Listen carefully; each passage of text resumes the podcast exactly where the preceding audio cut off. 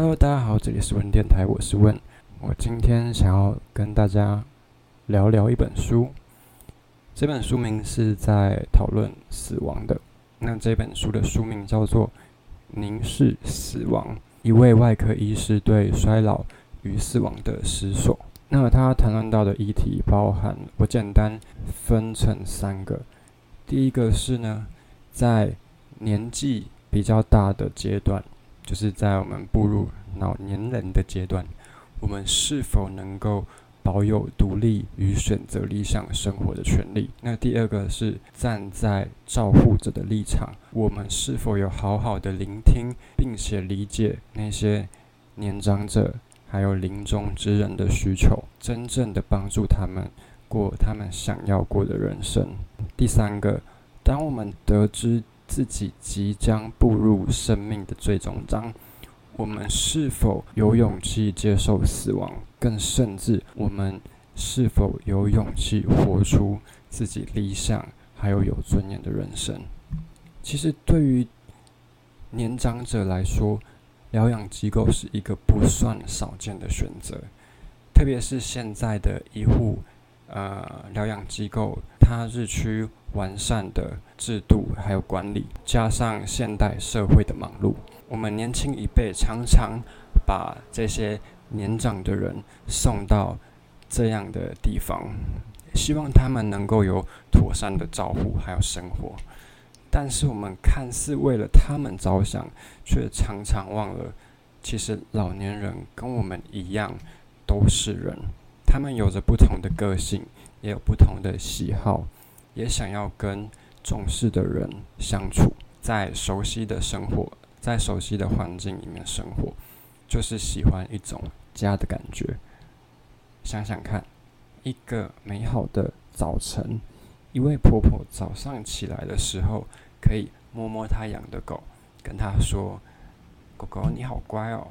接下来跟隔壁的邻居。来讨论昨天抛花香的剧情，聊着聊着非常开心。剩下的一天呢，他可以选择躺在他最习惯、最舒适的躺椅上面，然后微微风徐徐，凉风吹来，吃着最喜欢的零食，含着笑容，眼睛缓缓的合上。这样美好而幸福的一天，多棒！场景换到了现在的疗养机构，现在这位阿伯连洗澡的时间、吃饭的时间的食物的种类、各式各样的琐事都被安排好，都没有办法自己决定，真的是一件很难过的事情。我们也不禁思考，嗯，应该说这一本书也让我好好的思考。身为家属的我们，有没有真正尽到最大的努力去理解，还有试着实践老年人他们想要的简单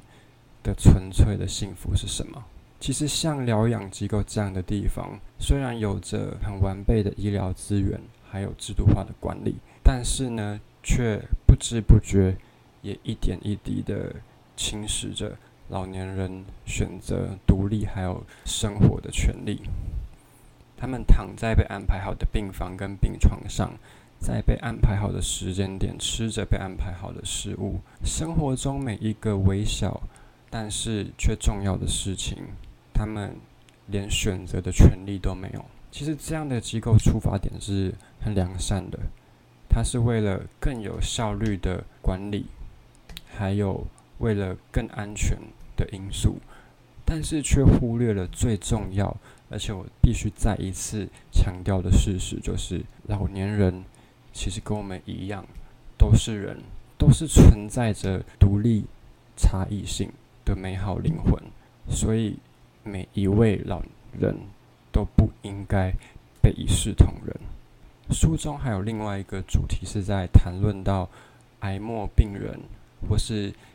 呃，一些人因为疾病而走到生命的最后一程，那像这样的情况，我们应该要选择去如何来面对？其实令人惊讶的一个事实，在书里面，根据研究啊，相较于临终前使用安宁照护，什么是安宁照护呢？就是利用麻醉、还有止痛药物等等的手段来降低病患的需求，呃，来来降低病患的痛苦，然后并且满足病患的需求。那另外一组呢，是临终前用积极的治疗，像是化疗啊、标靶药物、一些很先进的药物，还有维生系统，各种各样的。方式来延长生命的手段，这样的方式叫做积极治疗。那这两个对照组其实反而是积极治疗的病患的存活率还有时间反而会缩短。那为什么会有这样的原因呢？其实是因为这些病患的身心灵都饱受折磨还有摧残。另外呢，对于病患的家属来说，相较于临终前用积用安宁照护的病患，如果是用积极治疗的病患的家属，在病患死亡的六个月后，相较于安宁病安宁照护的对照组，这些积极治疗的病患得到重度忧郁症的几率是三倍。其实我们不禁思考，也许坦然的接受死亡的事实。然后好好的陪伴病患走过人生的最后一程，并且无时无刻的满足他们的内心最深处的需求，才是最重要的事情。再来，我要讲到一个主题是医师对待这个临终的病患的处理方式。我们真的有好好了解病患的需求是什么吗？在现代的社会，其实医师很少真正的跟病人坐下来面对面来谈论死亡本身，还有病患本身内心最深处的需求。那书中有提到三个治疗方式，他们有非常重要的差别。第一个是权威式，就是医师呢用他的专业知识。直接替病人决定最好的治疗方式，通常是最大程度的延长生命的积极治疗。那第二种是告知式，也是我们现在大部分的医师最常使用的一个方式，就是告知病人有哪一些治疗手段、哪一些治疗选项，还有背后的风险还有结果。但是呢，主张不替病患。做决定，而是让病患自行评估风险过后，然后决定使用哪一种治疗方式。那第三种叫做诠释式，就是诠释事情的那种那个诠释。那这样的方式就是用深度的了解病患的需求，跟病患深谈，尽可能站在病患的角度，利用自己自己的专业知识来给予。建议还有病人最适合的治疗方式，而且这个讨论和病人的讨论，它不仅仅是疾病所带来的痛苦、风险，还有治疗这一些，而是直接谈论病患他内心最迫切、最深层、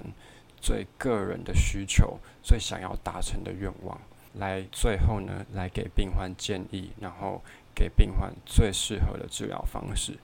其实第三种就是本书作者格文的医师对于整个医界的隐隐盼望，甚至啊，我觉得是全人类都最需要的一种一种方式，因为太多的病患在葛医师的医界生涯里面看到他们在人生的最后一个阶段，那他但是他们。的内心的需求没有被满足，甚至连选择的权利都没有。而我们呢，却打着对病人最好，但是通常就是最差的方式来处理，就是呃毫不讲理的延长他们的生命，而没有去询问他们的需求是是什么，进而造成病患在苦痛中结束生命。那不仅仅是如此而已，连病患的家属都因为这样。的结果而有难以平复的情绪，还有遗憾。其实啊，我们最后最后都会面对死亡这件事情，我们最后都会死嘛？为什么我们不去好好珍惜当下呢？这本书其实呢，深深的影响了我对于死亡还有衰老的看法，也对于书中所说的诠释式的这种方式，用同理心站在同理的角同理的角度，有更深层的一个体悟。我们每一个人呐，其实都会死亡，也都会有自己想要过的人生。所以我们能做的，不就是好好把握当下，然后尽可能创造价值跟美好的事情吗？最后呢，其实我在看完这本书之后，跟你们分享的仅仅是呃葛医师的他所探讨的一些主题，还有简单他的看法，还有我自己的看法。那书里面呢，有很多更深层，然后更大篇幅的描述这些议题，当然也还有。对于这些议题的一些解决的方式，所以我真的很推荐大家去买来看。好了，那今天的主题稍微有一点点的沉重，因为是关于死亡嘛。我猜我们才几岁，竟然就来讨论这个东西。但是没关系，如果一本书能够让你的一些观点改变，然后对于一些事情有不一样的看法的话，那我觉得这本书就值得了。我也觉得这本书他做到了啊！我是问，我们下次见，拜拜。